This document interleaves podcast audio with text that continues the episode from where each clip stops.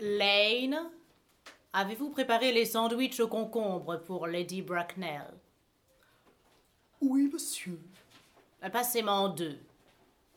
Oh, à propos, Lane, j'ai vu dans votre livre de contes que jeudi soir, où Lord Showman et Mr. Walsing sont venus dîner chez moi, huit bouteilles de champagne ont été consommées. Comment se fait-il que chez les célibataires, les domestiques apprécient tellement le champagne? Je ne pose la question que par curiosité. J'attribue cela, monsieur, à la qualité supérieure du vin. J'ai souvent observé que chez les gens mariés, le champagne est rarement de première qualité. Grand Dieu Le mariage est-il si démoralisant que cela? Je n'en ai pour ma part qu'une expérience très limitée jusqu'à présent. Je n'ai été marié qu'une fois. Et je crois que je ne m'intéresse pas beaucoup à votre vie privée, Lane. En effet, monsieur. Ce n'est pas un sujet très intéressant. Moi-même, je n'y pense jamais. si vous permettez, monsieur, je crois qu'on a sonné. C'est Mr. Constant Walsing, monsieur. Comment vas-tu, mon cher Constant? Mais qu'est-ce qui t'amène à Londres? Le plaisir, le plaisir. Qu'y a-t-il d'autre pour me faire bouger? Aldi, toujours en train de manger, je vois. Mais je crois qu'il est d'usage dans la bonne société de prendre une petite collation à 5 heures. Où es-tu allé depuis jeudi dernier? À la campagne. Je me demande ce que tu peux bien faire là-bas. À Londres, on est là pour s'amuser, à la campagne, on est là pour amuser les autres. C'est extrêmement ennuyeux. Et qui sont les gens que tu amuses? Oh, des voisins, des voisins. Tu as des voisins agréables là-bas? Parfaitement épouvantables. Je ne leur adresse jamais la parole. Comme tu dois les amuser. Tiens, passe-moi deux sandwichs au concombre, veux-tu? Dites donc, pourquoi toutes ces tasses? Pourquoi ces sandwichs au concombre? Quelqu'un vient prendre le thé? Non, seulement tante Augusta et Gwendolen. Mais ce sera absolument délicieux mm, Oui, c'est très gentil à toi, mais j'ai peur que tante Augusta n'approuve pas vraiment ta présence ici. La façon dont tu flirtes avec Gwendolen est absolument révoltante presque aussi révoltante que la façon dont Gwendolen flirte avec toi. Je suis amoureux de Gwendolen. Je suis venu exprès à Londres, d'ailleurs, pour lui demander sa main. Je croyais que tu étais venu pour le plaisir. Moi, j'appelle ça des affaires. Bah, tu manques entièrement de romantisme.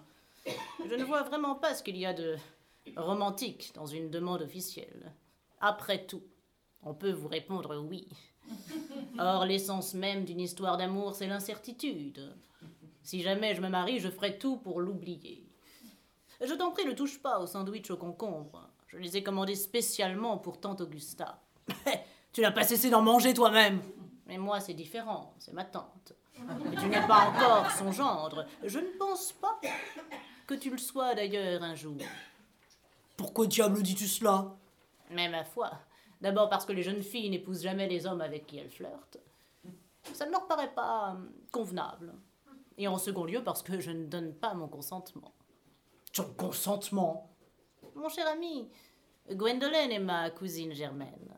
Et avant que je t'autorise à l'épouser, il va falloir que tu m'expliques toute cette histoire à propos de Cécilie. Cécilie? Et que veux-tu dire? Je ne connais personne du nom de Cécilie. Lane? Lane, Apportez-moi l'étui à cigarette que Mr. Worthing a laissé dans le fumoir la dernière fois qu'il a dîné ici. Ah, tu veux dire que c'est toi qui gardes mon étui à cigarette depuis tout ce temps? Tu aurais quand même pu m'en avertir, j'ai écrit à Scotland Yard des lettres frénétiques à ce sujet. J'étais même sur le point d'offrir une forte récompense. Ma foi, ce serait une bonne idée de m'en offrir une. Je suis justement plus fauché que d'habitude. Ce serait absurde d'offrir une forte récompense maintenant que l'objet est retrouvé. Je dois dire, Constant, que je trouve cela un peu mesquin de ta part. Enfin, cela n'a pas d'importance car maintenant que je vois ce qui est gravé à l'intérieur, je m'aperçois qu'il ne t'appartient pas, en définitive. Oui, cet étui à cigarette est un cadeau de quelqu'un qui se prénomme Cécilie. Et tu viens de me dire que tu ne connaissais personne du nom de Cécilie. Eh bien, puisque tu veux tellement le savoir, il se trouve que Cécilie est ma tante, voilà. Ta tante? Mais pourquoi s'appelle-t-elle elle-même la petite Cécilie, si elle est ta tante, de la part de votre petite Cécilie qui vous aime tant? Qu'y a-t-il d'étrange à cela, mon cher? Il y a des tantes qui sont grandes et d'autres qui ne le sont pas. Oui. Mais pourquoi ta tante t'appelle-t-elle son oncle? De la part de votre petite Cécilie qui aime tant son cher oncle Jacques. Pourquoi une tante, toute question de taille mise à part, après-elle son neveu, son oncle, voilà qui me dépasse, d'autant plus que ton nom n'est pas Jack, mais Constant. Ce n'est pas Constant, mais Jack. Tu m'as toujours dit que c'était Constant, tu réponds au prénom de Constant, tu as une tête à t'appeler Constant, tu es l'homme à l'air le plus constant que j'ai jamais rencontré. Eh bien, je m'appelle Constant à la ville et Jack à la campagne. Et cet étui à cigarette m'a été offert à la campagne. Oui, mais cela n'explique pas que ta petite tante Cécilie t'appelle son cher oncle. Alors mon vieux, je peux te dire que je t'ai toujours soupçonné d'être en secret un Bunburyiste, invétéré, et maintenant j'en suis mais absolument sûr. Un Bunburyiste Mais que diable entends-tu par un Bunburyiste Je te révélerai le sens de cette expression dès que tu auras eu la bonté de me dire pourquoi tu es constant à la ville et Jack à la campagne. Mon cher, mon explication est parfaitement banale. Le vieux Mr. Thomas Cardew, qui m'a adopté quand j'étais petit, m'a institué dans son testament tuteur de sa petite fille, Miss Cecily Cardew. Cecily, qui m'appelle son oncle par un respect pour moi qu'il t'est impossible de concevoir, habite chez moi à la campagne sous la garde de son admirable gouvernante, Miss Prism. Parfait. Mais pourquoi es-tu constant à la ville et Jack à la campagne? Mon cher Algie, je ne sais pas si tu seras en mesure de comprendre mes véritables motivations. Quand on se trouve dans la situation de tuteur, on se doit de proclamer des principes de haute moralité sur tous les sujets. Et comme on ne peut guère dire que les principes de haute moralité mènent vraiment soit à la santé, soit au bonheur si on les pousse à l'excès, afin de me rendre à Londres, j'ai toujours fait semblant d'avoir un frère cadet prénommé Constant qui vit à l'hôtel Albany et qui s'attire toujours des ennuis absolument épouvantables. Telle est, mon cher Algie, toute la vérité, la vérité pure et simple. La vérité est rarement pure, et elle n'est jamais simple. Mon cher ami, j'avais tout à fait raison quand je t'ai dit que tu étais un Bunburyiste. Tu es l'un des Bunburyistes, mais les plus radicaux que je connaisse. Enfin, que veux-tu dire? Tu as inventé un frère cadet très utile qui s'appelle Constant, afin de pouvoir venir à Londres aussi souvent que tu en as envie. Et moi, j'ai inventé un inestimable malade chronique qui s'appelle Bunbury, afin de pouvoir me rendre à la campagne chaque fois que je le souhaite. Et sans cet état de santé absolument déplorable de Bunbury, il m'aurait été impossible, par exemple, de dîner avec toi chez Willis ce soir, car je suis invité par tante Augusta depuis plus d'une semaine. Euh, je ne t'ai invité nulle part ce soir. Je sais, tu es d'une négligence absurde dans l'envoi de tes invitations. Rien n'irrite davantage les gens que de ne pas recevoir d'invitations. Écoute, tu ferais bien mieux dîner avec ta tante Augusta. Mais je n'en ai pas la moindre intention. J'ai dîné avec elle lundi. Et une fois par semaine, c'est amplement suffisant pour les dîners de famille. D'ailleurs, maintenant que je sais que tu es un Bunburyiste confirmé, j'ai naturellement envie de te parler du Bunburyiste. Je veux t'en enseigner les règles. Je ne suis absolument pas un Bunburyiste. Si Gwendolen me dit oui, j'ai l'intention de me débarrasser de Constant. Et je te conseille vivement d'en faire autant de ce mister, de, de cet ami malade qui porte ce nom absurde. Rien ne m'incitera jamais à me séparer de Bunbury. Et si un jour tu te mariais, ce qui me paraît bien problématique, tu seras bien content de connaître Bunbury. Un homme qui se marie sans connaître Bunbury se prépare une vie sinistre. Sottise si j'épouse une jeune fille aussi charmante que Gwendolen, je n'aurai certainement pas besoin de connaître Bunbury. Hmm, alors c'est ta femme qui en aura besoin. tu sembles ne pas te rendre compte que dans la vie conjugale à trois, on s'amuse, à deux, on s'ennuie. C'est absolument facile d'être cynique, Algie. Mon cher ami, de nos jours, ce n'est pas facile d'être quoi que ce soit. Il y a en, toute chose une concurrence extrêmement acharnée. Ah, ce doit être tante Augusta. Il n'y a que des parents ou des créanciers pour sonner d'une manière aussi wagnérienne. Écoute, si je parviens à l'éloigner dix minutes pour que tu puisses demander Gwendolen en mariage, puis-je dîner avec toi ce soir chez Willis?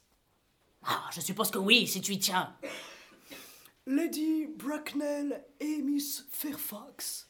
Bonjour, Algernon Je suis navré si nous sommes un peu en retard. J'étais obligé de rendre visite à cette chère Lady Harbury. Je ne m'étais pas rendu chez elle depuis la mort de son pauvre mari.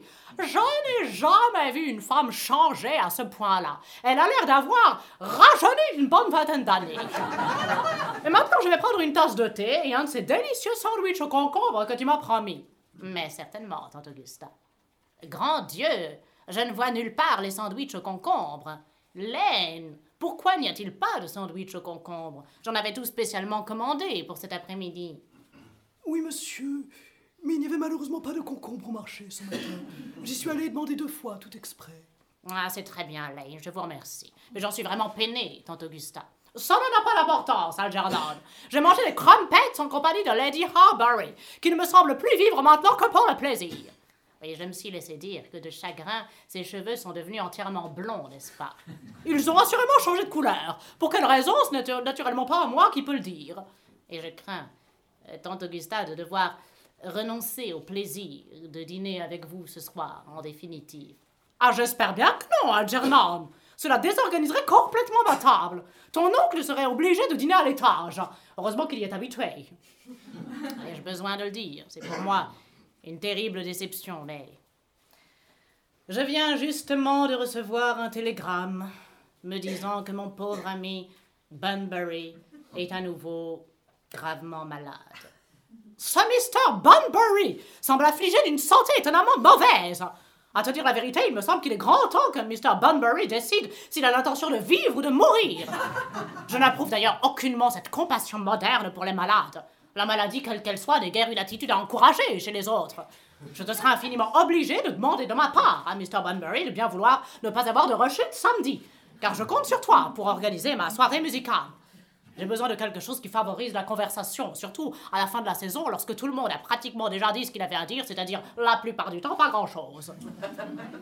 J'en parlerai à Bunbury, Augusta, s'il est encore conscient. Mais je vais vous montrer le programme musical que j'ai imaginé si vous voulez bien me suivre un moment dans la pièce à côté. J'en serais charmée, Algernon. Gwendolyn, viens avec moi. Je vous rejoins dans un instant, maman.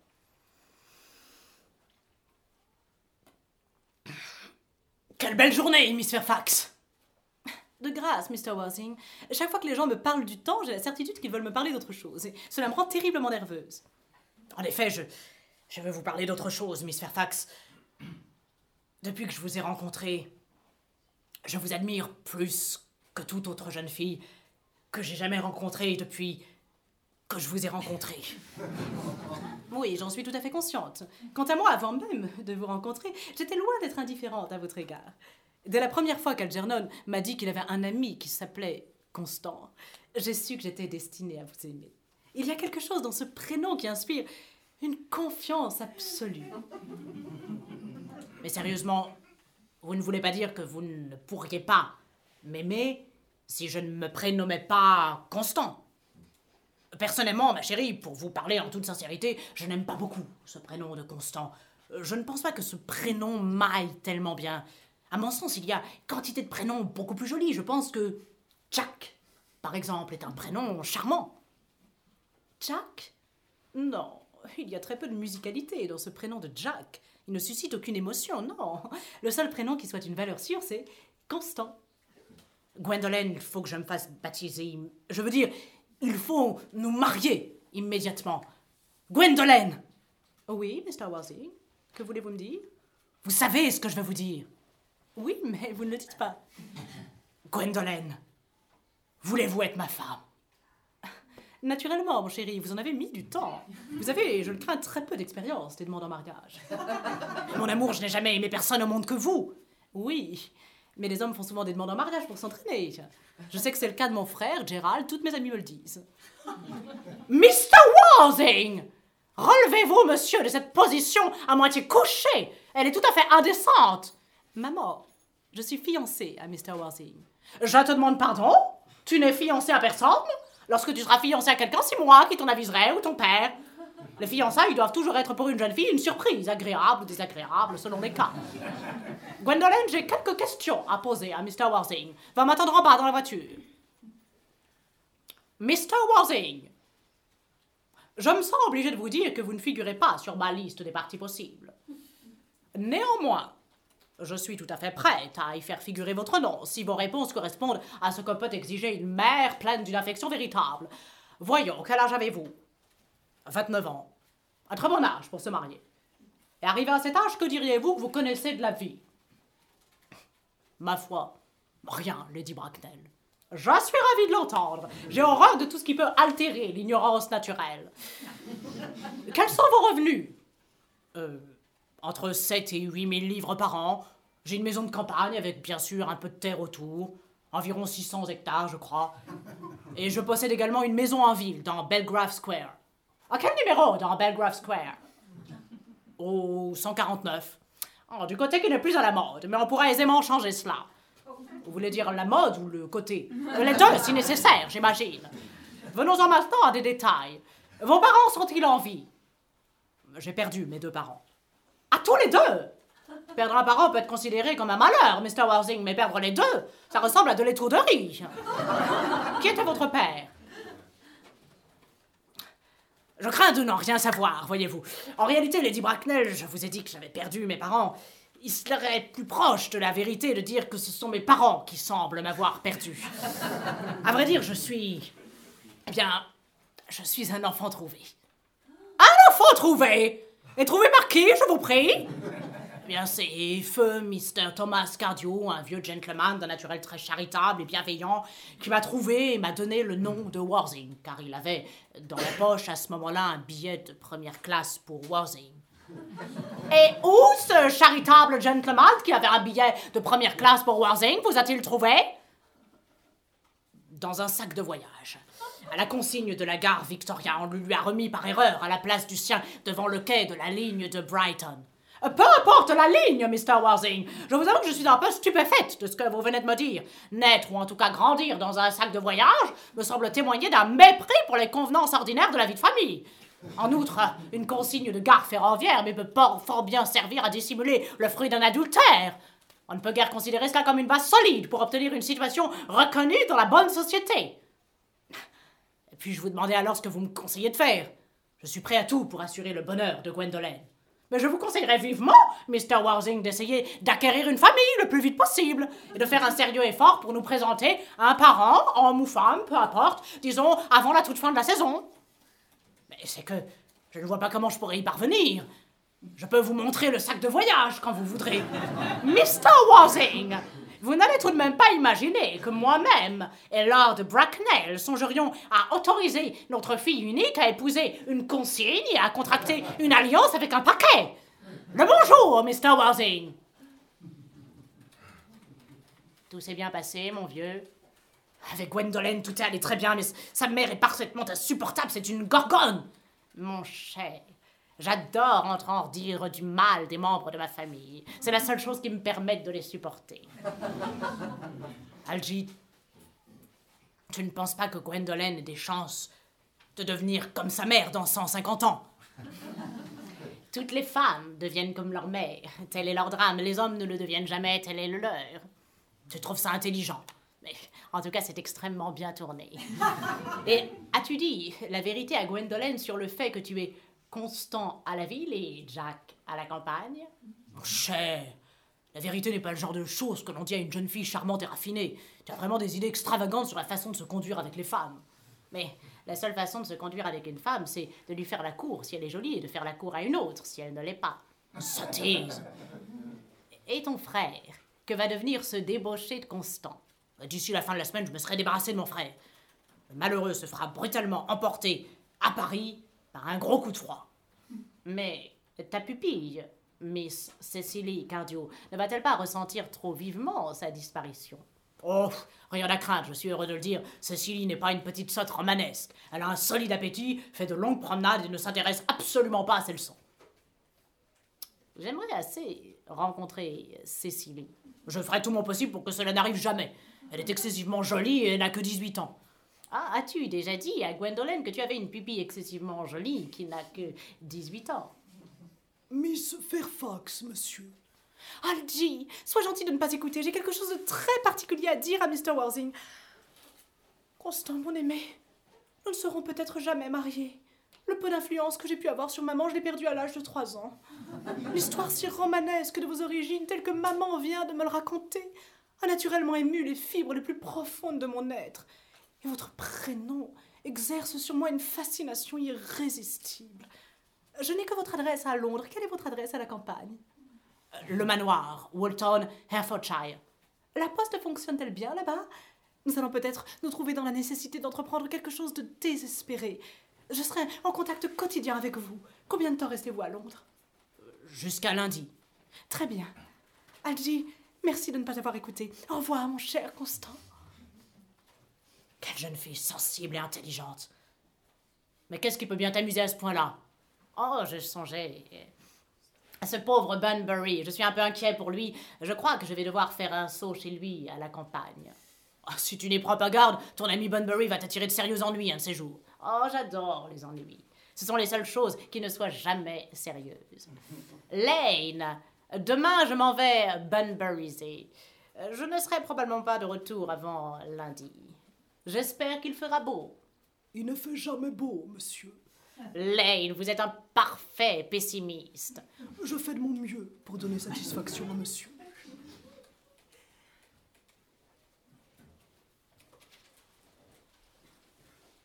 Mon enfant, vous savez à quel point votre tuteur désire que vous fassiez des progrès dans tous les domaines. En partant pour Londres hier, il a particulièrement insisté sur l'allemand. À la vérité, il insiste toujours sur l'allemand quand il part pour Londres. Ce cher oncle Jack est si sérieux. Quelquefois, il est tellement sérieux que j'ai le sentiment qu'il ne va pas tout à fait bien.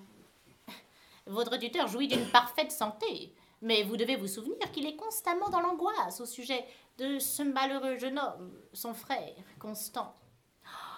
J'aimerais bien que mon oncle Jack permette de temps en temps à ce malheureux jeune homme, son frère Constant, de venir ici. Nous pourrions peut-être avoir une bonne influence sur lui, Miss Prism. À vrai dire, je ne suis pas sûre que je le souhaiterais. Je ne suis pas favorable à cette manie moderne de transformer en un tour de main des êtres dépravés en personnes vertueuses. Un homme doit récolter ce qu'il a semé. Et Cécilie, au travail, mon enfant. Oh, j'aperçois le chanoine chasuble qui arrive par le jardin. Euh, chanoine chasuble, mais quel plaisir Alors, comment allons-nous ce matin? Miss Prism, j'espère que vous allez bien. Oh, Miss Prism se plaignait justement d'un léger mal de tête. Je pense que cela lui ferait tellement de bien d'aller faire un petit tour dans le parc avec vous, mon révérend. Mais Cécilie, je n'ai jamais dit que j'avais mal à la tête. Non, chère Miss Prism, je le sais bien. Mais j'ai senti instinctivement que vous aviez mal à la tête. J'espère, Cécilie, que vous êtes une élève attentive. Si j'avais le bonheur d'être l'élève de Miss Prism, je serais suspendu à ses lèvres. Je, je parlais métaphoriquement. je suppose que Mr. Worthing n'est pas encore revenu de Londres. Et nous n'attendons pas avant lundi après-midi. Je crois, mon révérend, que je vais faire cette promenade avec vous, tout compte fait. Je m'aperçois en fin de compte que j'ai en effet mal à la tête. Avec plaisir, Miss Prism, avec plaisir. Nous pourrions marcher jusqu'aux écoles et revenir. Oui, ce serait vraiment très agréable. Et Cécilie, étudiez votre économie politique en mon absence. Vous pouvez sauter le chapitre sur la chute de la roupie, on y trouve des sensations trop fortes. Mais ces problèmes monétaires ont leur côté mélodramatique. Mr. Constant Worthing vient d'arriver à la gare, Miss Cécilie. Le frère de l'oncle Jack? Mais vous lui avez dit que Mr. Worthing était parti pour Londres? Oui, mademoiselle, il a paru très déçu. Je lui ai dit que vous étiez dans le jardin. Il a déclaré qu'il était désireux de vous parler un moment en privé. Dites à Mr. Constant Worthing de venir ici. Je n'ai encore jamais rencontré quelqu'un de vraiment dépravé. Je me sens un peu effrayée. J'ai si peur qu'il ressemble à tout le monde. Eh bien, vous êtes ma petite cousine Cécilie, je parie. Vous vous trompez étrangement, je ne suis pas petite. En fait, je crois que je suis même plutôt grande pour mon âge. Vous, vous êtes le frère de mon oncle Jack, mon cousin Constant. Ce dépravé de cousin Constant. Oh, en réalité, je ne suis pas du tout dépravée, cousine Cécilie. N'allez pas croire que je sois dépravée. Ah, si vous ne l'êtes pas, alors vous nous avez tous trompés d'une façon vraiment inexcusable. J'espère que vous ne menez pas une double vie faisant semblant d'être dépravé alors qu'en fait vous êtes parfaitement vertueux. Ce serait de l'hypocrisie. Oh, non, naturellement. Non, je me suis souvent conduit de façon plutôt irréfléchie. Je suis heureuse de l'apprendre. En fait, maintenant que vous soulevez la question, je me suis très mal conduit, dans la mesure de mes modestes moyens. Mais je n'arrive pas à comprendre ce qui vous amène ici. Oncle Jack ne sera pas de retour avant lundi après-midi. Oh, c'est pour moi une très grande déception. Je suis obligée de rentrer à Londres lundi matin par le premier train, voyez-vous. J'ai un rendez-vous d'affaires que je tiens absolument à manquer. Mais ne pouvez-vous le manquer en, en demeurant à la campagne? Non, le rendez-vous est à Londres. Oui, je pense tout de même que vous feriez mieux d'attendre l'arrivée de l'oncle Jack. Je sais qu'il veut vous parler de votre émigration. De ma quoi? De votre émigration. Oncle Jack vous envoie en Australie. Il a dit au cours du dîner mercredi soir qu'il faudrait choisir entre ce monde-ci, l'autre monde et l'Australie. C'est très aimable à lui, mais ce monde-ci est assez bon pour moi, hein, cousine Cécilie. Oui, mais vous, êtes-vous assez bon pour lui? C'est justement pourquoi je voudrais que vous m'aidiez à devenir un autre homme, si vous le voulez bien, cousine Cécilie. Je me sens déjà meilleure en votre compagnie. Vous êtes la plus jolie fille que j'ai jamais vue. Miss Prism dit que la beauté est un piège. Un piège dans lequel tout homme intelligent a envie d'être pris. Oh, je ne crois pas que j'aimerais prendre au piège un homme intelligent. Je ne saurais pas de quoi lui parler. Suivez-moi, cousin Constant. Il est grand temps que je vous fasse les honneurs de la maison de votre frère. Vous vivez, vous vivez trop seul, mon cher révérend. Vous devriez vous marier, voyez-vous. Vous ne semblez pas vous en rendre compte, mon cher révérend. En s'obstinant à rester célibataire, un homme devient une tentation permanente. Un homme marié n'est-il pas tout aussi séduisant? Oh, aucun homme marié n'est séduisant pour personne, excepté pour sa femme. Et souvent, dit-on, il ne l'est même pas pour elle. Euh, Cela dépend des affinités intellectuelles de la femme. J'ai la conviction que l'on peut également faire confiance à la maturité. Mais oui donc, Cécilie, je croyais l'avoir aperçu. Oh Mr. Walsing, en voilà une surprise Nous ne vous attendions pas avant lundi après-midi. Mon cher Mr. Walsing, j'espère que cette tenue de douleur ne nous annonce pas quelque terrible malheur. Je suis rentré plus tôt que prévu. Mon frère Constant, mort. Pauvre Constant. Il avait bien des défauts, mais c'est triste. Un très triste coup. Il est mort à l'étranger, en fait à Paris. J'ai reçu hier soir un télégramme du directeur du Grand Hôtel. Y disait-on de quoi il est mort? D'un gros coup de froid, semble-t-il. Vous souhaitez sans doute que je fasse une discrète allusion à ce tragique malheur domestique dimanche prochain. Mon sermon sur le sens de la manne dans le désert peut s'adapter à presque toutes les occasions, qu'elles soient joyeuses ou douloureuses. Je l'ai prêché à des fêtes de moisson, à des baptêmes, à des confirmations. Ah Mais justement, quand j'y pense, vous parlez de baptême, mon révérend. Je suppose que vous savez comment on baptise quelqu'un. Je veux dire, naturellement, vous n'arrêtez pas de baptiser, n'est-ce pas?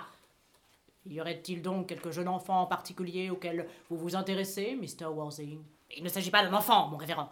Euh, certes, j'adore les enfants, mais le fait est que je voudrais être baptisé moi-même cet après-midi si vous n'avez rien de mieux à faire. Mais je suis sûr, Mr. Warzing, que vous avez déjà été baptisé. Je ne m'en souviens absolument pas. Naturellement, je ne sais pas si vous estimez que je suis un peu trop vieux maintenant. Bon, pas du tout. L'aspersion des adultes est une pratique parfaitement canonique. À quelle heure souhaitez-vous que la cérémonie soit célébrée? Oh, je pourrais faire un saut à l'église vers 5 heures si ça vous convenait. Parfait, parfait.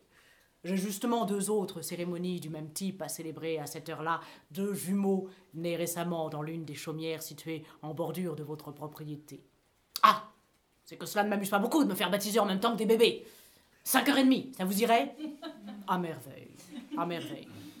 Oncle Jack Oh, que je suis contente que vous soyez revenu Mais qu'est-ce que c'est que cet horrible costume Et cette tête d'enterrement? On dirait que vous avez mal aux dents. Et moi qui ai une surprise pour vous. Devinez qui est dans la salle à manger? Votre frère Constant Mon frère est dans la salle à manger Je ne comprends pas du tout ce que ça signifie. C'est totalement absurde. Juste ciel Mon cher vieux frère, je suis venu de Londres pour te dire que je suis navré de tous les ennuis que je t'ai causés jusqu'ici et que j'ai l'intention de mener à l'avenir une vie bien meilleure. Oncle Jack, soyez gentil. Il y a du bon à chaque être humain. Constant vient justement de me parler de son pauvre ami malade, Mr. Bunbury, auquel il rend visite si souvent. Il ne peut y avoir que du bon chez quelqu'un de si attentionné pour un malade et qui délaisse les plaisirs de Londres pour aller s'asseoir au chevet d'un lit de douleur. Je ne veux pas qu'il te parle de Bunbury ou de quoi que ce soit d'autre. Je trouve que sa venue ici est une honte. Il sait parfaitement bien pourquoi. J'admets naturellement que tous les torts sont de mon côté, mais je dois dire que je trouve ta fradeur à mon égard particulièrement douloureuse. D'autant que c'est la première fois que je viens ici. Oncle Jack Si vous ne serrez pas la main à Constant, je ne vous pardonnerai jamais, jamais, jamais, jamais Bon C'est bien la dernière fois que je le fais. C'est agréable, n'est-ce pas, d'assister tout à la fois à une résurrection et à une réconciliation? Je pense que nous devrions laisser les deux frères ensemble à présent. Cécilie, venez avec moi. Algie, espèce de petit gredin Tu vas partir le plus tôt possible Je ne permettrai aucun Bunburyisme ici J'ai installé les affaires de Mr. Constant dans la chambre voisine de la vôtre, monsieur. Ses affaires oui, je crains de ne pouvoir rester plus d'une semaine cette fois-ci. Berryman, faites atteler immédiatement le Doc Cart. Mr. Constant vient soudain d'être rappelé à Londres. Bien, monsieur. Quel abominable menteur tu fais, Jack. On ne m'a pas du tout rappelé à Londres. Ton devoir de gentleman, tu rappelles. Mon devoir de gentleman n'a jamais constitué, constitué le moindre obstacle à la poursuite des plaisirs. Dis-moi, tu as l'air parfaitement ridicule dans ces vêtements et c'est absolument péril de porter le deuil d'un homme qui séjourne une bonne semaine chez toi comme invité. Tu ne vas certainement pas séjourner une bonne semaine chez moi. Écoute, est-ce que tu partiras si je me change? Oui, bien, oui, mais à condition que tu ne sois pas trop long, je n'ai jamais vu personne prendre autant de temps pour s'habiller avec un aussi piètre résultat. En l'occurrence, cela pourra cependant difficilement être de plus mauvais goût. Va donc te changer, mon cher, je reste sagement à t'attendre. Naturellement, il faut que je revoie Cécilie avant de partir. Oh Je croyais que vous étiez avec oncle Jack. Il est allé faire atteler le Doc Cart à mon intention. Il va vous emmener faire une jolie promenade? Non, il va me renvoyer. Le Doc Cart est à la porte, monsieur. Il peut attendre cinq minutes, Merriman. Bien, miss. J'espère, Cécilie, que je ne vous offenserai pas si je vous déclare, avant de partir, très franchement et très ouvertement, que vous me paraissez être en tout point l'incarnation manifeste de la perfection absolue. Je trouve que votre franchise est tout à votre honneur. Si vous me le permettez, je vais copier vos observations dans mon journal. Vous en étiez à perfection absolue. Vous pouvez continuer, je suis prête à écouter la suite. Euh, Cécilie, depuis que mon regard s'est posé pour la première fois sur votre merveilleuse et incomparable beauté, j'ai eu l'audace de vous aimer violemment passionnément, ardemment, désespérément. Le docteur t'attend, monsieur. Dites au cocher de revenir la semaine prochaine à la même heure. Bien, monsieur. L'oncle Jack serait très irrité s'il savait que vous restez jusqu'à la semaine prochaine à la même heure. Je me moque bien de Jack. Je vous aime, Cécilie. Vous voulez bien m'épouser, n'est-ce pas? Mais oui, grand bonnet, bien sûr. Pourrions ne sommes-nous pas fiancés depuis trois mois? Depuis trois mois? Oui, depuis que ce cher oncle Jack nous a avoué qu'il avait un frère cadet très corrompu et très dépravé, vous êtes naturellement devenu le principal sujet de conversation entre Miss Prism et moi-même. Le 14 février dernier, lassé de votre obstination à ignorer jusqu'à mon existence, j'ai décidé d'en finir d'une façon ou d'une autre, et je vous ai dit oui, là, sous ce cher arbre. Et voici le coffret où je garde toutes vos lettres. Mes lettres Mais ma très chère Cécilie, je ne vous ai jamais écrit la moindre lettre. Inutile de me le rappeler, Constant. Je ne me souviens que trop, bien sûr, que j'ai dû écrire vos lettres pour vous. Et j'écrivais trois fois par semaine. Oh, Cécilie, laissez-moi les lire. C'est impossible. Elles vous rendraient beaucoup trop vaniteux. Les trois que vous m'avez écrites, quand nous avons rompu nos fiançailles, sont si belles qu'aujourd'hui encore je n'arrive guère à les lire sans verser quelques larmes. Mais parce que nos fiançailles ont été rompues Naturellement. Voyez, au 22 mars, j'ai noté Aujourd'hui, j'ai rompu mes fiançailles avec Constant. Je pense que c'est bien ainsi. Il continue de faire un temps splendide. Mais pour quelle raison avez-vous rompu? Je n'avais rien fait du tout, Cécilie. Je suis vraiment meurtrie d'apprendre que vous avez rompu, surtout quand il faisait un temps aussi splendide. Mais nos fiançailles n'auraient guère été sérieuses si nous n'avions rompu au moins une fois. Mais la semaine n'était pas achevée que je vous avais déjà pardonné. Cécilie, vous n'allez plus jamais rompre nos fiançailles. Je ne pense pas que je pourrais les rompre maintenant que je vous ai effectivement rencontré. Et puis, j'ai toujours rêvé d'aimer quelqu'un qui s'appellerait Constant. Il y a dans ce nom quelque chose qui semble inspirer une confiance absolue. Mais ma, ma chère enfant, Voulez-vous dire par là que vous ne pourriez pas m'aimer si je portais un autre prénom? Algernon, par exemple. Moi, je n'aime pas du tout le prénom Algernon. Voyons, ma chère, ma douce, ma tendre chérie, je ne vois vraiment pas pourquoi vous pourriez avoir quelque chose contre le prénom Algernon. Sérieusement, Cécilie, si je m'appelais Algie, vous ne pourriez pas m'aimer? Je pourrais vous respecter, Constant, je pourrais admirer votre caractère, mais j'en ai peur, je ne pourrais vous consacrer exclusivement mon attention. Dites, Cécilie, votre chanoine, je suppose, a une grande expérience dans l'accomplissement de tous les rites et cérémonies de l'Église. Oh oui? Le révérend Chassuple est un homme extrêmement érudit. Oui, il faut que je le voie tout de suite pour un baptême. Je veux dire pour une affaire très importante. Je, je serai absent une demi-heure, tout au plus. Oh Quel garçon impétueux?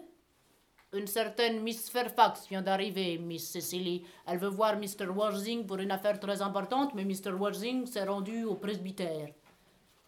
Ah, je suppose que c'est une des nombreuses dames d'un certain âge qui travaille avec l'oncle Jack dans l'une ou l'autre de ses œuvres philanthropiques à Londres? Miss Fairfax. Permettez-moi de me présenter, je m'appelle Cécilie Cardew. Cécilie Cardew, quel nom ravissant. Est-ce que vous permettez que je vous appelle Cécilie? Avec plaisir. Et vous, vous m'appellerez Gwendolen, n'est-ce pas?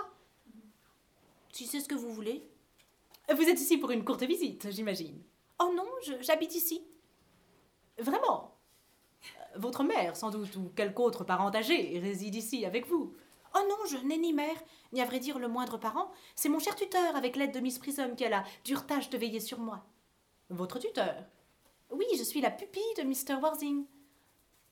Oh, c'est étrange qu'il ne m'ait jamais dit qu'il avait une pupille. Quel petit cachotier. Cécilie, je vous ai aimé dès que je vous ai vu, mais je dois dire que maintenant que je sais que vous êtes la pupille de Mr. Worthing, Cécilie, je regrette que vous n'ayez pas au moins 42 ans et que vous ne soyez pas exceptionnellement laide pour votre âge. Constant est d'un naturel fort intègre, et la déloyauté lui est aussi étrangère que le mensonge. Cependant, même les hommes qui ont les dispositions morales les plus nobles sont extrêmement sensibles à l'influence des charmes physiques d'autrui. Je vous demande pardon, Gwendolen, vous avez dit Constant, mais ce n'est pas.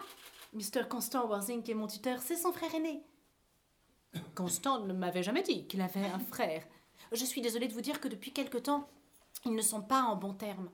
Ah Voilà la raison, Cécilie. Vous m'enlevez tout de même un poids du cœur, je commençais à être inquiète. Naturellement, vous êtes tout à fait, tout à fait sûr que ce n'est pas Mr. Constant Worthing qui est votre tuteur. Ah, tout à fait sûr. À vrai dire, notre petit journal local en publiera la nouvelle la semaine prochaine. Mr. Constant Worthing et moi sommes fiancés et allons nous marier. Ma chère Cécilie, je pense qu'il doit y avoir une petite erreur. C'est avec moi que Mr. Constant Worthing est fiancé. L'annonce officielle sera publiée dans le Morning Post de samedi, au plus tard. Je crains que vous ne soyez victime de quelques malentendus. Euh, Constant m'a demandé en mariage il y a exactement dix minutes. C'est absolument curieux, car il m'a demandé d'être sa femme hier après-midi à 5h30. Si ce pauvre garçon s'est laissé prendre au piège au point de faire une promesse extravagante, je considérais comme de mon devoir de lui porter secours immédiatement. Est-ce que vous suggérez, Miss Fairfax, que j'ai piégé Constant pour l'obliger à se fiancer avec moi Je vous avertis que je vais devoir déposer le masque superficiel des bonnes manières pour appeler un chat un chat et une dinde une dinde. Je suis heureuse de dire que je n'ai jamais vu de dinde. De toute évidence, nous ne venons pas du même monde. Personnellement, la campagne m'ennuie toujours à mourir. C'est sans doute ce que les journaux appellent la dépression agricole. Puis-je vous offrir du sucre dans votre thé, Miss Fairfax? Pas de sucre, merci. Le sucre n'est plus à la mode. Du cake ou une tartine beurrée Une tartine beurrée, s'il vous plaît. De nos jours, on sert rarement du cake dans les bonnes maisons. Il me semble, Miss Fairfax, que je vous fais perdre un temps précieux. Vous avez sans doute bien d'autres visites semblables à rendre dans le voisinage. Oh, voici Constant. Mon Constant à moi. Gwendolen, ma chérie. Un instant. Puis-je vous demander si vous êtes fiancée à cette jeune personne? Ah, ma chère petite Cécilie, bien sûr que non. Qu'est-ce qui a pu mettre une idée pareille dans votre jolie petite tête? Oh, mais je savais qu'il devait y avoir un malentendu, Miss Fairfax. Le gentleman dont le bras vous tient la taille en ce moment est mon tuteur, l'oncle Jack. Et voici Constant qui arrive sur ses pas. Constant Puis-je vous demander si vous êtes fiancé à cette jeune personne? Mon Dieu Ah, Gwendolen Bien sûr que non Qu'est-ce qui a pu mettre une idée pareille dans votre jolie petite tête? Je sentais qu'il y avait une petite erreur, Miss Cardew. Le gentleman qui vous serre en ce moment dans ses bras est mon cousin, Algernon Moncrief. Oh Vous vous appelez Algernon? Je ne peux le nier. Mais, et vous, Constant? Vous prénommeriez-vous réellement Jack? Il y a en tout cas des années que je m'appelle Jack. On nous a toutes les deux grossièrement trompés. Mr. Worthing, où est donc votre frère Constant? Nous sommes toutes les deux fiancées à votre frère Constant. Il est donc pour nous très important de savoir où il se trouve en ce moment. Gwendolen, Cécilie, il m'est très pénible d'être obligé de dire la vérité. C'est la première fois de ma vie que j'en suis réduit à pareille extrémité. Et je n'ai pas la moindre expérience de ce genre de choses. Je dois vous dire, tout à fait franchement, que je n'ai pas de frère Constant. Je n'ai pas de frère du tout. Je crains qu'il ne soit très clair, Cécilie, que ni l'une ni l'autre, nous ne sommes fiancés à qui que ce soit. Ce n'est pas très agréable pour une jeune fille de se retrouver soudain dans une telle situation. Rentrons à la maison, Cécilie. Il n'y a guère de chance que ces messieurs osent nous y suivre. Non, les hommes sont si lâches, vous ne trouvez pas? Algish Cet effroyable état de choses, c'est ce que tu appelles du bunburyisme, je suppose Oui, un bunburyisme absolument merveilleux.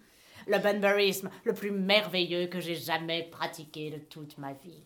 Tu n'as pas le moindre droit de bunburiser ici C'est absurde. On a le droit de bunburiser partout où on le désire. Tous les bunburistes sérieux savent cela.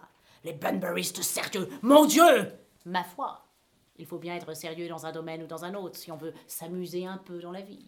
Il se trouve que je suis sérieux dans le domaine du bunburisme. La seule petite satisfaction que je retire de toute cette misérable affaire, c'est que le mythe de ton ami Bunbury est démoli. Tu ne pourras plus te rendre à la campagne aussi souvent que tu le faisais, mon cher Algie. Et toi, ton frère a un peu perdu de ses couleurs, cher Jack.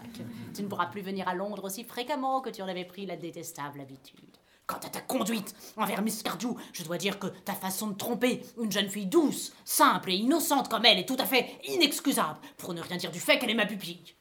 Et toi Je ne vois pas comment tu pourrais te justifier d'avoir trompé une jeune femme brillante, intelligente et pleine d'expérience comme Miss Fairfax, pour ne rien dire du fait qu'elle est ma cousine. Je voulais me fiancer à Gwendolen, voilà tout, je l'aime. Et ma foi, je voulais simplement me fiancer à Cécilie. Je l'adore. Il n'y a pas la moindre chance pour que tu épouses Miss Cardew. À mon avis, Jack, il n'est guère probable que Miss Fairfax et toi soyez un jour unis par les liens du mariage. Mais comment peux-tu rester assis là à manger tranquillement des muffins quand nous sommes dans une situation aussi épouvantable? Voilà une chose qui me dépasse. Tu me sembles parfaitement insensible. Quand j'ai des ennuis, manger est la seule chose qui me console. En outre, je suis particulièrement fou des muffins. Eh bien, ce n'est pas une raison pour les manger tous comme un goinfre. Je te conseille plutôt le cake. Je n'aime pas le cake. Bon Dieu, j'ai quand même le droit de manger mes muffins dans mon propre jardin. Mais tu viens de dire que c'était se montrer parfaitement insensible de manger des muffins. J'ai dit que, de ta part et dans les circonstances présentes, c'était se montrer parfaitement insensible. Ce n'est pas du tout la même chose. Peut-être, mais les muffins sont les mêmes. Algie, j'aimerais sincèrement que tu partes. Tu ne peux tout de même pas me demander de partir sans que j'ai un peu dîné, c'est absurde. D'ailleurs, je viens de prendre rendez-vous avec le chanoine chasuble pour me faire baptiser à 6 heures, sous le nom de euh, Constant. Mon cher ami, j'ai moi-même pris rendez-vous ce matin avec le chanoine chasuble pour me faire baptiser à 5h30. Et je veux naturellement prendre le prénom de Constant. Nous ne pouvons pas nous appeler tous les deux Constant, ce serait ridicule. De toute façon, moi j'ai parfaitement le droit de me faire baptiser, car rien ne prouve que j'ai jamais été baptisé. Dans ton cas, le problème est entièrement différent, tu as déjà été baptisé. Oui, mais il y a des années que je n'ai pas été rebaptisé. Sottises, tu dis constamment des sottises Jack, tu es à nouveau en train de manger des muffins. J'aimerais que tu t'arrêtes, il n'en reste que deux. Je t'ai dit j'étais particulièrement fou des muffins. Et moi, je déteste le cake et pourquoi diable alors en fais-tu servir à tes invités? Quelle drôle d'idée tu te fais de l'hospitalité. non, je t'ai déjà dit de partir, je ne veux pas de toi ici. Je t'ai entendu, mais je n'ai pas encore tout à fait fini mon thé et il reste un dernier muffin. Le fait qu'il ne nous ait pas suivis tout de suite dans la maison comme n'importe qui l'aurait fait me semble montrer qu'il leur reste peut-être un peu de vergogne. Qu'en pensez-vous, Cécilie? Il mange des muffins. C'est peut-être un signe de repentir. À présent, ils approchent. Gardons un silence plein de dignité. Nous ne parlerons pas les premières, Cécilie. Certainement pas. Mr. Moncrief Ayez la bonté de répondre à la question suivante. Pourquoi avez-vous prétendu être le frère de mon tuteur? Afin d'avoir l'occasion de vous rencontrer, Cécilie. Voilà une explication qui paraît satisfaisante. Vous ne trouvez pas, Gwendolen Oui, ma chère, si vous pouvez croire ce qu'il dit. Je ne le crois pas. Mais cela n'affecte aucunement la merveilleuse beauté de sa réponse. C'est vrai. Dans des affaires graves et importantes, c'est le style et non la sincérité qui est l'élément vital. Mr. Worthing, quelle explication pouvez-vous me donner pour avoir prétendu avoir un frère? Était-ce afin d'avoir l'occasion de venir me voir à Londres aussi souvent que possible? Comment pouvez-vous en douter, Miss Fairfax? L'heure n'est pas au scepticisme allemand. Cécilie, pensez-vous que nous devrions leur pardonner? Oui, je veux dire non. C'est vrai. J'avais oublié. Des principes sont en jeu auxquels on ne peut renoncer. Vos prénoms demeurent un obstacle infranchissable. Nos prénoms Mais c'est tout Mais nous allons nous faire baptiser cet après-midi. C'est une idée absurde de parler d'égalité des sexes. Quand il est question de sacrifice personnel, les hommes nous sont infiniment supérieurs. Ils ont des moments de courage physique dont nous, les femmes, ne connaissons absolument rien. Lady Bracknell, Mr. Worthing Ayant appris la fugue soudaine de ma fille, je l'ai suivi immédiatement en prenant le premier train de marchandises. Son malheureux père, je suis heureuse de le dire, est convaincu qu'elle assiste à une conférence exceptionnellement longue dans le cadre des cours du soir de l'université sur l'influence d'un revenu régulier sur la pensée. Je n'ai pas l'intention de le détromper, en vérité, je ne l'ai jamais détrompé sur quelque sujet que ce soit. Mais naturellement, vous comprendrez sans mal que toute communication entre vous et ma fille doit cesser immédiatement, à partir d'aujourd'hui. Lady Braxton, je suis fiancée à Gwendolen. Vous n'êtes rien de la sorte, monsieur. Et maintenant, en ce qui te concerne, Algernon, puis-je te demander si c'est dans cette maison que demeure ton ami malade, Mr. Bunbury Certes non, tante Augusta. Bunbury n'habite pas ici. Et de plus, je l'ai tué cet après-midi. Je veux dire, ce pauvre Bunbury est mort cet après-midi. Il a euh, totalement volé en éclats. Volé en éclats A-t-il été victime d'un attentat révolutionnaire? Je veux dire, tante Augusta, que l'on a découvert la vérité sur son compte. Les médecins ont découvert qu'il ne pouvait pas vivre. Alors, Bunbury est mort. Il semble avoir eu une confiance extrême dans l'opinion de ses médecins. Toutefois, je suis heureuse qu'il se soit enfin décidé à adopter une ligne de conduite claire et qu'il ait agi sur avis médical autorisé. Et maintenant que nous voilà enfin débarrassés de ce Mr. Bunbury, puis-je vous demander, Mr. Worthing, qui est cette jeune personne dont mon neveu Algernon tient en ce moment la main d'une façon qui ne me paraît pas absolument nécessaire? Cette jeune personne est Miss Cecily Cardio, ma pupille. Tante Augusta, je suis fiancée à Cécilie. Je te demande pardon. Je ne sais pas s'il y a quelque chose de particulièrement excitant dans l'air de cette campagne, mais le nombre de fiançailles qui y sont contractées me semble dépasser de beaucoup le pourcentage habituel. Mr. Worthing, qu'est-ce que c'est que cette euh, Miss Cardio? Un lien de parenté avec l'une ou l'autre des grandes gares de chemin de fer londoniennes?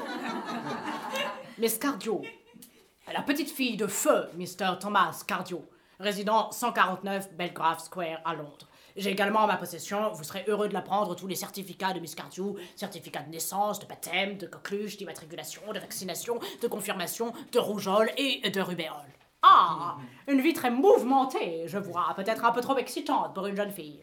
Il n'importe. Gwendolen, l'heure de notre train approche. Nous n'avons pas un moment à perdre. Simplement, bon, pour la forme, Mr. Worthing, je pourrais vous demander si Miss Cardew possède quelque fortune?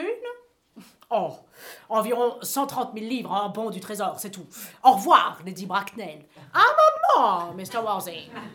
130 000 livres et en bon du trésor. Miss Cardio me semble une jeune fille extrêmement jolie maintenant que je la regarde. Venez ici, ma chère. Charmante enfant. Algernon. Oui, tante Augusta. Il y a d'évidentes promesses de réussite sociale dans le profil de Miss Cardio. Cécilie est la plus douce, la plus précieuse et la plus jolie fille qui soit au monde, et je me soucie comme d'une guigne de sa réussite sociale.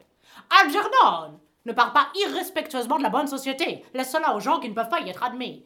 Ma chère enfant, vous savez naturellement qu'Algernon ne peut compter sur rien d'autre que sur des dettes. Mais je suis contre les mariages d'argent. Quand j'ai épousé Lord Buckland, je n'avais pas la moindre fortune. Mais je n'ai pas pensé une seconde que cette considération pût m'arrêter dans mon entreprise. Ma foi, j'imagine que je dois vous donner mon consentement. Merci, tante Augusta. Je vous prie de m'excuser de vous interrompre, Lady Bracknell, mais ces fiançailles sont tout à fait hors de question. Je suis le tuteur de Miss Cardew et elle ne peut se marier sans mon consentement avant d'être majeure. Or, ce consentement, je refuse absolument de le donner. Il m'est très pénible de devoir vous parler franchement à propos de votre neveu, Lady Bracknell, mais le fait est que je n'approuve pas du tout ces dispositions morales. Je le soupçonne de ne jamais dire la vérité. Oui, cet après-midi, alors que j'étais momentanément parti à Londres pour une importante affaire de cœur, il s'est introduit dans ma maison en prétendant faussement être mon frère. Continuant son odieuse supercherie, il a réussi au cours de l'après-midi à s'attacher les sentiments de mon unique pupille. Il est ensuite resté prendre le thé et à dévorer jusqu'au dernier muffin. Oui, Mr. Wassing, tout bien considéré, j'ai décidé de fermer complètement les yeux sur la conduite de mon neveu à votre égard. Oui, voilà qui est très généreux de votre part, Lady Bracknell, mais ma propre décision est inébranlable. Je refuse de donner mon consentement. Cécilie, venez ici, ma douce enfant. Quel âge avez-vous? Eh bien, en réalité, je n'ai que 18 ans, quoique je prétende toujours en avoir 20 quand je sors le soir. Eh bien, vous n'en avez plus pour très longtemps avant d'être majeur et délivrer des liens de la tutelle. Je ne pense donc pas que le consentement de votre tuteur ait en définitive une grande importance. Lady Bracknell, je vous en prie, excusez-moi de vous interrompre de nouveau, mais je me dois de vous avertir que, d'après les termes du testament de son grand-père, Miss Cardew ne deviendra légalement majeure qu'à l'âge de 35 ans. Cela ne me semble pas une objection très grave. 35 ans un âge très séduisant, et la bonne société de Londres est pleine de femmes de la plus haute naissance qui, de leur propre choix, en restent à l'âge de 35 ans pendant des années. Algie, seriez-vous capable de m'attendre jusqu'à ce que j'ai 35 ans? Bien sûr que j'en serais capable, Cécilie, vous le savez. Oui, je m'en doutais instinctivement, mais moi je ne pourrais pas attendre tout ce temps. J'ai horreur d'attendre quelqu'un, même cinq minutes. Mon cher Mr. Warsing, puisque Miss Cécilie nous dit nettement qu'elle est incapable d'attendre d'avoir 35 ans, je vous demanderai de reconsidérer votre décision. Mais Ma chère Lady Bracknell, la chose est entièrement entre vos mains. Dès que vous consentirez à mon mariage avec Gwendolen, je serai très heureux d'autoriser votre neveu à contracter une alliance avec ma pupille. Vous êtes sûrement tout à fait conscient que ce que vous suggérez est hors de question. Le chanoine chasuble. Tout est prêt pour les baptêmes. Les baptêmes, mon révérend Cela n'est-il pas un peu prématuré Ces deux jeunes gens ont exprimé le désir de se faire baptiser cet après-midi. À l'orange Mais quelle idée grotesque et irréligieuse Algernon, je t'interdis de te faire baptiser euh, Dois-je comprendre qu'il n'y aura pas de baptême du tout cet après-midi? Mon révérend, je ne pense pas qu'au point où nous en sommes, il nous serait très utile à l'un ou à l'autre. Cela m'attriste de vous entendre exprimer des idées pareilles, Mr. Warsing. Mais comme vos dispositions actuelles semblent particulièrement profanes, je vais retourner à l'église. D'ailleurs, le bedeau vient de m'informer que Miss Prism m'avait demandé à la sacristie pour me poser des questions cruciales sur l'histoire religieuse. Miss Prism Vous avez bien parlé d'une Miss Prism De grâce, permettez-moi de vous retenir encore un instant, chanoine. Cette Miss Prism n'est-elle pas une femme d'aspect repoussant qui s'occupe vaguement d'éducation? C'est la plus cultivée des femmes, et l'image même de la respectabilité. Oui, nous parlons manifestement de la même personne. Comment la chercher Ma foi, la voici justement qui arrive. Oh, on m'avait dit que je vous trouverais dans la sacristie, mon cher révérend. Oh mon Dieu Prisam Venez ici, Prisam Où est le bébé? Il y a 28 ans, Prisam vous avez quitté la maison de Lord Bracknell avec un landau contenant un bébé de sexe masculin dont vous aviez la responsabilité. Vous n'êtes jamais revenu. Quelques semaines plus tard, grâce aux recherches minutieuses entreprises par la police de Londres, ce landau a été retrouvé à minuit, abandonné dans un coin perdu de Bayswater. Il contenait le manuscrit d'un roman en trois volumes de la plus révoltante sentimentalité. Mais le bébé n'y était plus. Prisam, où est ce bébé? Lady Bracknell, J'avoue à ma grande honte que je n'en sais rien. Le matin du jour dont vous parlez, j'avais avec moi, outre le landau, un sac de voyage un peu usagé où je voulais mettre le manuscrit d'un ouvrage de fiction que j'avais écrit durant mes heures de loisirs. Dans un moment d'inattention que je ne me pardonnerai jamais, j'ai déposé le manuscrit dans le landau et placé le bébé dans le sac de voyage. Mais où avez-vous déposé le sac? Je l'ai laissé à la consigne de la gare Victoria Lynn de Brighton. Mon Dieu Je dois me retirer dans ma chambre un instant. Gwendolen, ma chérie, aie la bonté de m'attendre ici. Oui, si vous n'êtes pas trop long, je vous attendrai ici toute ma vie. Oncle Jack, il me paraît étrangement nerveux. Mais tout ce bruit qu'il fait est extrêmement désagréable et discourtois. Le suspense est épouvantable, j'espère qu'il va durer. Me revoilà, mon amour. Merci pour votre angélique patience. Miss Prison, est-ce bien ce sac? Examinez-le soigneusement avant de parler. Le bonheur de plusieurs vies dépend de ce que vous allez répondre. Mais il me semble bien que oui Là, sur la serrure, il y a mes initiales. J'avais oublié qu'un jour d'humeur dépensière, je les avais fait graver là. Oh, vraiment, je suis ravie que ce sac me soit restitué. Je reconnais que ce fut une rude épreuve de se passer de lui durant toutes ces années. Miss Prison, vous retrouvez bien plus que ce sac de voyage. Je suis le bébé que vous aviez placé dedans, maman Mais, Mr. Warzin, je ne suis pas mariée. Pas mariée? Je dois avouer que le coup est rude. Mais après tout, qui a le droit de jeter la pierre? Et est-ce que le repentir ne peut pas effacer un moment d'égarement Et pourquoi y aurait-il une loi pour les hommes et une autre pour les femmes? Mère, je vous pardonne. Mais, Mr. Warzin, il y a erreur. Lady Bracknell est la personne qui peut vous dire qui vous êtes en réalité. Ah Lady Bracknell, j'ai horreur de paraître indiscret, mais auriez-vous l'obligeance de me dire qui je suis? J'ai bien peur que la nouvelle que j'ai à vous apprendre ne vous fasse pas totalement plaisir. Vous êtes le fils de ma pauvre sœur, Mrs. Moncrief, et en conséquence, le frère aîné d'Algernon. Le frère aîné d'Algie. J'ai donc un frère au bout du compte. Je le savais. J'ai toujours dit que j'avais un frère. Cécilie, Gwendolen. Comment avez-vous pu douter que j'avais un frère? Algie, espèce de jeune il faudra que tu me traites avec plus de respect à l'avenir. Tu ne t'es jamais conduit comme un frère avec moi de toute ta vie. En effet, mais pas jusqu'à aujourd'hui, mon cher vieux. Je manquerai cruellement de pratique et puis je ne me serais pas permis. Oh, mon chéri, mon cher. Qui? Quel est votre prénom maintenant que vous êtes devenu quelqu'un d'autre? Grand Dieu J'avais complètement oublié ce détail. Tante Augusta, à l'instant où Miss Prism m'a abandonné dans le sac de voyage, avais-je déjà été baptisé Et quel prénom m'avait-on donné? Avouez-moi le pire. Voyons, étant le fils aîné, vous avez naturellement reçu le prénom de votre père. Oui. Mais quel était le prénom de mon père? Je ne parviens pas pour l'instant à me rappeler le prénom du général. Je n'ai pas le moindre doute qu'il en avait un, quoique ce fût un homme quelque peu excentrique. Algie, tu ne te souviens pas du nom de notre père? Mon cher, nous ne nous sommes jamais adressé la parole, je n'avais qu'un an quand il est mort. J'y suis. Son nom doit forcément se trouver dans les annuaires militaires de l'époque. Et j'ai ici les annuaires des 40 dernières années. Ces merveilleux documents auraient dû être l'objet constant de mes études. Voyons, voyons. Lettre M. Généraux. Malam, Maxbaum, Magley, Mark P. Mixby, Mobbs, Moncrief. Lieutenant en 1840, puis capitaine, lieutenant, colonel, colonel, général en 1869, prénom.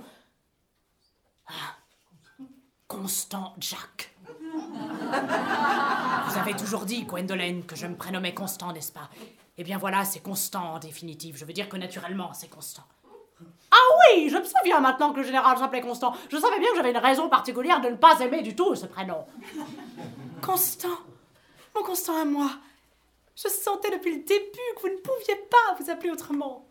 Gwendolen, enfin. Cécilie, enfin. Gwendolen, c'est un coup terrible pour un homme de découvrir soudain que toute sa vie, il n'a rien dit d'autre que la vérité. Pouvez-vous me pardonner? Oui, car je sens que vous allez certainement changer. Mon neveu Vous me semblez faire montre d'une certaine frivolité. Au contraire, tante Augusta, pour la première fois de ma vie, je viens de comprendre l'importance vitale d'être constant.